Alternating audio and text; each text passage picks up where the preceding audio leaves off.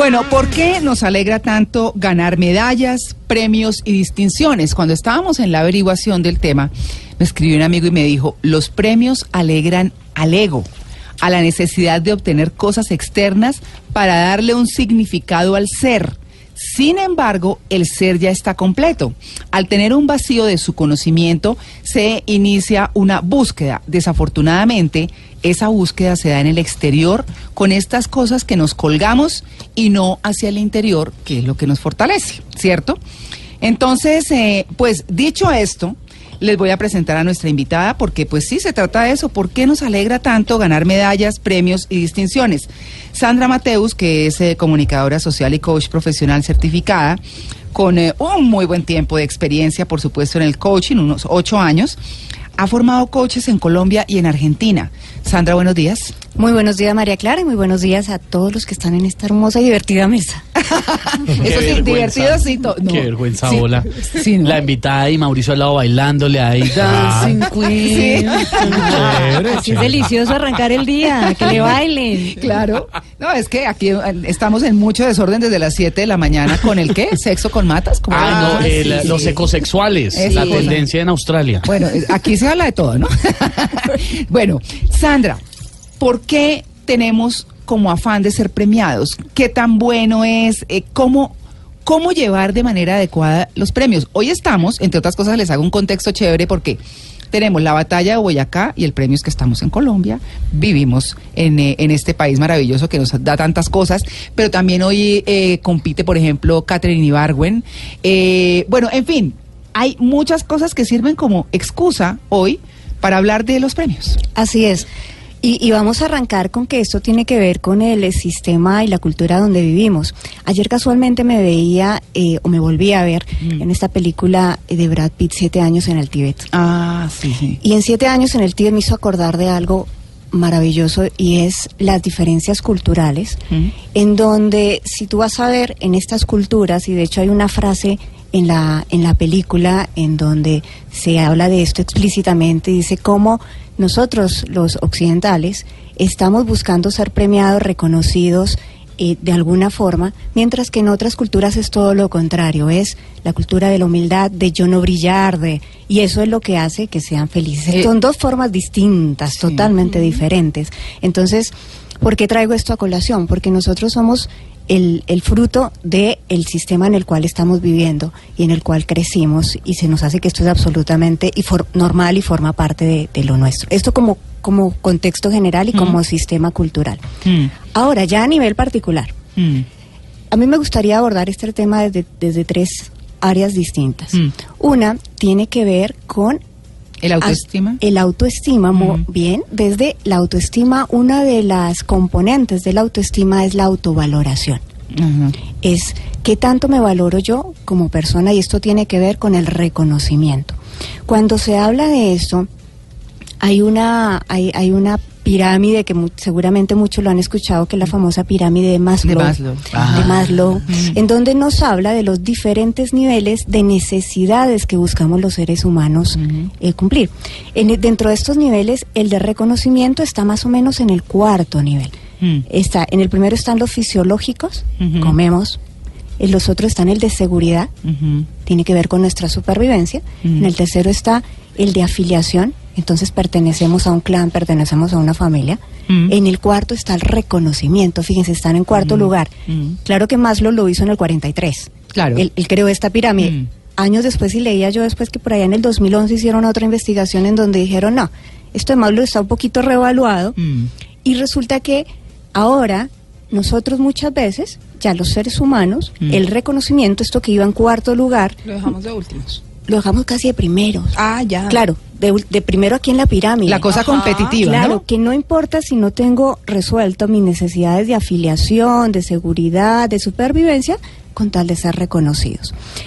Esto Mm. también nos pone en un contexto y tiene que ver, y esto lo trabajo desde el coaching, no hay nada que sea ni bueno ni malo, es maravilloso ser reconocido. Mm. El tema es en qué lugar de prioridad lo estamos colocando. Claro. Pero eso hoy en día está generando, por ejemplo, muchos problemas en los niños que todo el tiempo están El en like. la búsqueda de reconocimiento. Sí. Y las redes sociales siguen contribuyendo con eso, con dame un like, dame un like, y si no, no me gusta y no me siento bien conmigo mismo. Y ahí entonces se generan problemas de autoestima. Claro, porque el like de la, de la red y el reconocimiento externo se convierte en mi forma de decir yo valgo o no valgo. Mm. Y tú lo has dicho muy bien, tiene que ver también desde, desde pequeños cómo crecimos, cuál fue nuestro sistema de recompensa, y aquí estoy haciendo un signito de, de comillado en recompensa.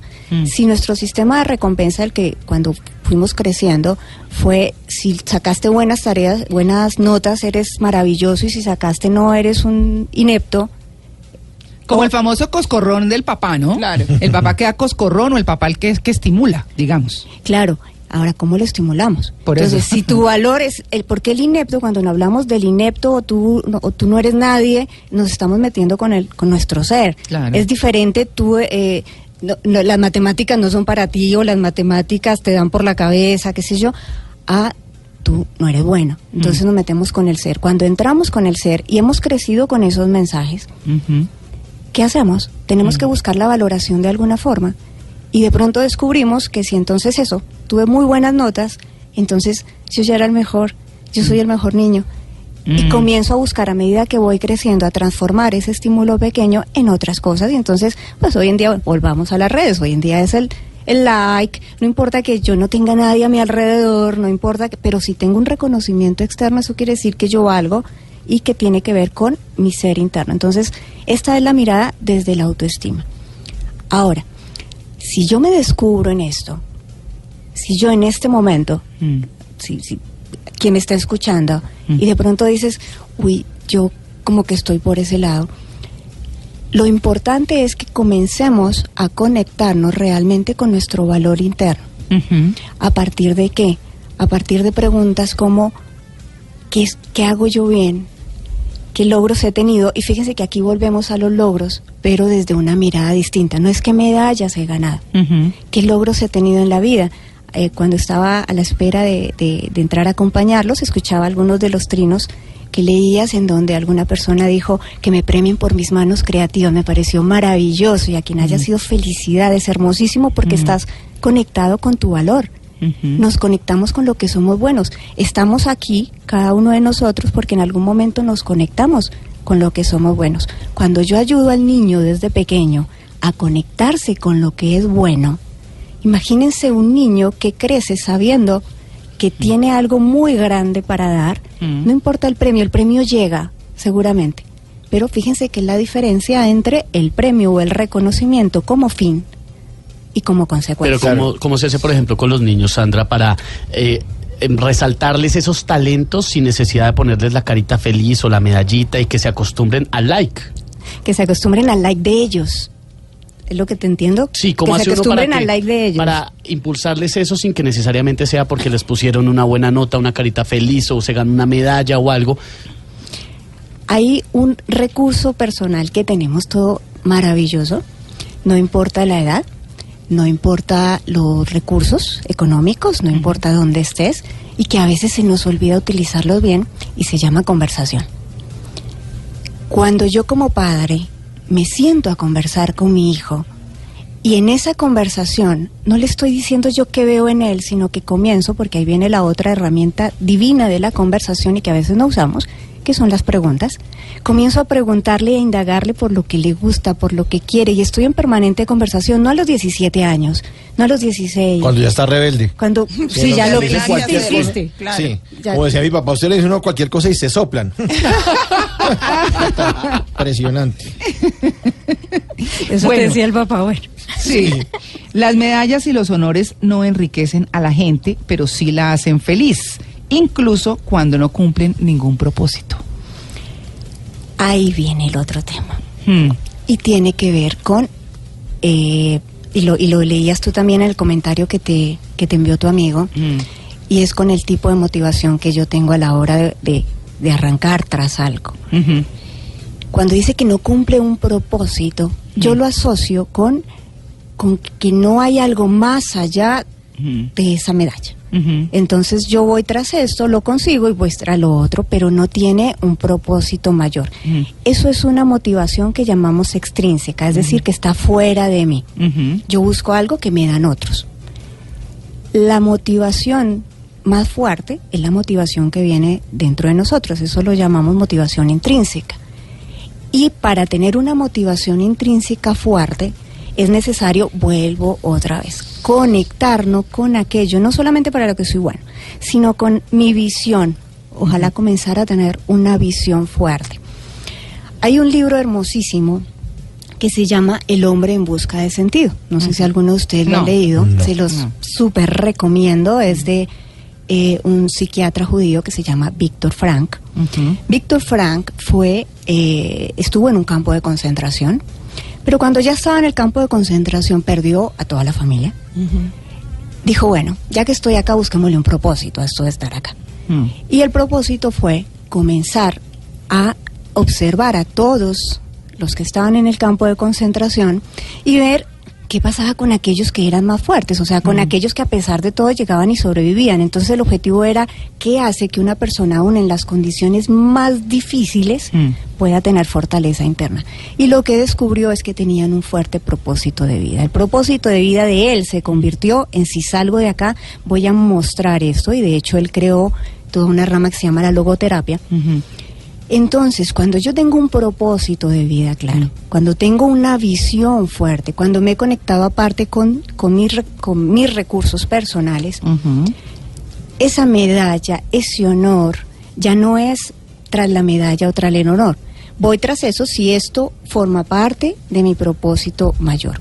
Y si lo volvemos a llegar a lo que estábamos hablando de los niños y demás, cómo conectarlos desde pequeños con ese propósito mayor para que la consecución del premio o de la medalla o del reconocimiento, no le, no- digamos que no le dan nada, el reconocimiento, wow, qué bueno eres, espectacular, y en, en público o ante el salón o ante, no sea por eso, sino porque eso contribuyó a un propósito mayor. Claro, Eh, eh, se habla, por ejemplo, en la historia de premiar para gobernar, ¿no es cierto? Y eh, pues obviamente eh, hay que ir a la historia de Luis XIV en Francia, eh, que tras construir Versalles entendió que una de las mejores formas de evitar que sus rebeldes cortesanos fueran pendencieros y rebeldes y bueno, todo lo que le armaban contra él, quería ofrecerles mil pequeños honores eh, cortesías, ascensos, bueno, títulos, en fin, todas esas cosas, de manera que se volvieran pendencieros y rebeldes, pero entre ellos, no con Luis XIV, ¿no? Sino más bien entre ellos, como dicen, acábense entre ustedes mismos, ¿no? Más o menos es eso. Así que eh, eh, es como uno piensa que también se vuelve de alguna forma, el tema del premio es una cosa estratégica para estimular algo, Claro. ¿cierto?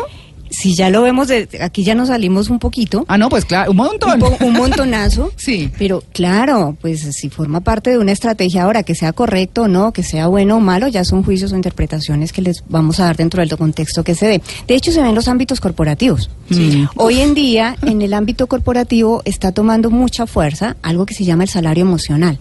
Y está reemplazando, está comenzando a desplazar este tipo de cosas. Porque eh, antes prominaba más, bueno, eh, la compensación, el, el- la el- como extra. la pero esas, Mm. si yo les pregunto a ustedes, si ustedes tienen a alguien que les está dando continuamente como este tipo de beneficios, pero nunca lo reconocen, nunca, ¿qué conexión hay allí? O sea, ¿qué tan leales pueden ser? ¿Qué tanta lealtad? En esto que tú cuentas ahora, en el momento en que llegara otro personaje y les ofreciera lo mismo, pues la lealtad se va hacia, porque mi lealtad está hacia quien me da. Claro. No hay conexión emocional, no, no hay, no hay, no hay como esa, esa fuerza interna que dice, bueno, yo estoy acá y me pongo la camiseta. Por eso el salario emocional está, está comenzando a tomar más ¿Y fuerza. cómo es ese salario emocional? El ¿En qué salario, emo- el salario emocional lo que consiste en generar diferentes eh, Estímulos. estímulos, Mm. pero en donde tú te conectes con lo tuyo también, nos- o sea, que, que sientas que esa compañía y esa empresa no solamente está preocupado Mm. porque a ver, Produzca. produzca, estamos cumpliendo La platica, indicadores, sí. vamos por objetivos, ta, ta, ta, sino también te desarrolles tú. Entonces tiene que ver todos los temas de formación, De familia. de familia, de cómo integramos a la familia en eso. Ahora hablan de que hay empresas que están dando medias jornadas, por ejemplo, los Sí, viernes los para que puedan compartir. Escuchaba yo otra empresa en donde están promoviendo mucho el, el, el tema de, bueno, si es hasta las 5, miremos cómo te apoyamos también a coordinar todos tus trabajos para que salgas a las 5, sobre todo si eres eh, madre, padre, tienes que ir a, a estar con tus hijos, con tu familia. Entonces, en donde también se busca que la motivación o el reconocimiento no es en entregarte algo, toma y, y me voy, sino que estoy buscando que tú también eh, te sientas bien contigo mismo y te desarrolles. Son esos espacios, por ejemplo, que las empresas eh, desarrollan eh, para que haya una, una pausa en el trabajo y entonces se hable con los compañeros de trabajo, se comparta y demás. Por ejemplo, en Bavaria está la pausa como de las 5 o 6 de la tarde en el pub que se creó. Y ese, bueno, eso sí hubo que poner normas y todo, porque con nuestra cultura pacholera. eh, ¿Hacer bien? ¿Sí? no, ¿Gratis? claro. Sí, señor. ahí, sí, Usted tenía derecho, claro, eso hubo que ponerle normas y todo, pero era una cosa muy interesante porque si uno no iba a salir como tan rápido, entonces, o era la hora de salida normal de la gente, entonces bajaba, se encontraba con gente de las otras áreas, Chévere. conversaba, de- muy rico, muy rico. Deberíamos servir cervecita aquí. Y uno podía, además, yo por ejemplo lo hacía mucho con mis colegas eh, cuando estaba manejando las comunicaciones allá y con mis amigas, por ejemplo, del colegio, decían, usted puede traer a sus amigos al pop, invítelos a, a tomarse una cerveza. Eh, a conversar. Entonces, cuando salíamos, por ejemplo, con mis compañeras del colegio, yo las, las invitaba al pop, nos tomábamos una cervecita antes de irnos a la comida del mes o de los dos meses. O, y entonces, eso que está haciendo, nutriendo como ese sentirse chévere en la empresa, como ese tener poder a través de la empresa tener la excusa de ver a los amigos, Claro. de compartir otras cosas, era muy rico. Sentir Entonces, más Además es un premio que no se puede cuantificar, porque No. con, con números como... porque es el valor emocional. El valor, Es- exacto. Es el valor emocional. importante. Bueno, ese es el tema que tenemos y vamos a seguir hablando, por supuesto, de esto. Son las 8 y 31. Estamos en Blue Jeans de Blue Radio.